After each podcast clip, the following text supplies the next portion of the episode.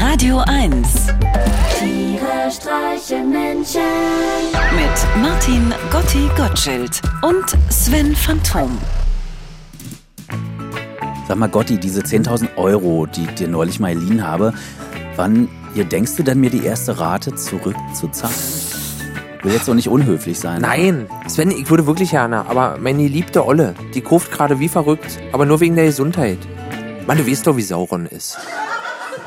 Heidelberger Forscher haben jetzt herausgefunden, dass die Dinosaurier den Meteoriteneinschlag vor knapp 66 Millionen Jahren locker überlebt hätten, wenn sie ihr vor Schreck verhärtetes Bindegewebe damals schon durch Selbstmassage mit Hilfe von Faszienrollen wieder hätten weichwalken können. Sauron ist kein Dinosaurier, obwohl ihr Name das vermuten lässt. Aber auch ohne Meteoriteneinschlag verspürte sie am Ende des Sommers eine massive Verklebung ihrer gesamten Innereien und bestellte sich daher umgehend ein 250 Gramm schweres Komplettset Faszienrollen, bestehend aus einer Rolle groß, Rolle klein, einem Ball und dem Duoball für 40 Euro im Internet, das keine zwei Tage später angeliefert, auf der Stelle ausgepackt und von allen Seiten bestaunt wurde und seitdem unbenutzt unterm Bett liegt. Und dennoch geht Sauron schon besser. Selbst der Dederon-Beutel, in dem die hochpreisigen Hartschaumrollen zugestellt wurden, wirkt inzwischen unverschämt weich und entspannt. Ich stelle mir immer wieder die drei Bauarbeiter im Keller des gerade fertig strangsanierten Hochhauses vor, die mit einem Feierabendbier anstoßen, sich umschauen und dann sagt der eine, na sag mal, was machen wir denn jetzt eigentlich mit den ganzen alten Polyethylen-Rohrisolierungen? Faszienrollen!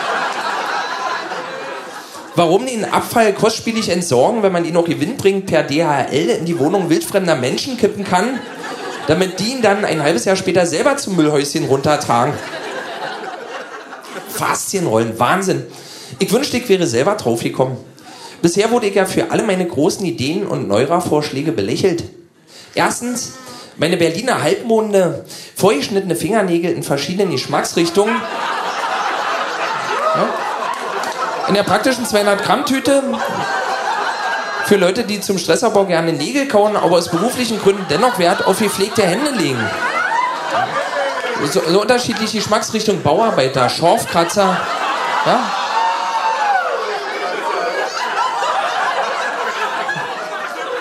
Alles mit dabei.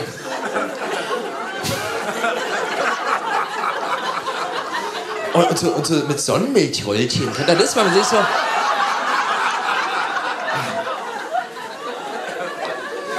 Zweitens meine Pinkel-App, wo man direkt in sein iPhone pinkeln kann, falls man mal im Stau steht und trinken muss.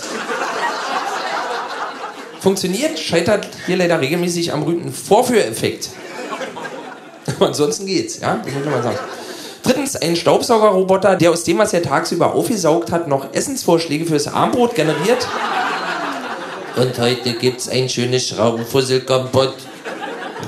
Viertens, Chaos, mein verrücktes Dunkelrestaurant für Taubstumme. Man muss gucken, wir müssen irgendwie. Wie, wie hat ein Freund mal von mir gesagt, wenn er heute in Zeit stillsteht, hat schon verloren, immer in Bewegung bleiben, auf neue Trends und Strömungen achten. Ja, sonst wird man irgendwann abgehängt vom Kapitalismus. Ich drehe ja mittlerweile jeden metallenen Hosenknopf zweimal um, in der Hoffnung, dass es sich vielleicht doch um ein Geldstück handelt, während Sauron die Kohle raushaut, wie der Heizer einer Dampflok, die über eine von Partisanen gesprengte Eisenbahnbrücke hüpfen soll.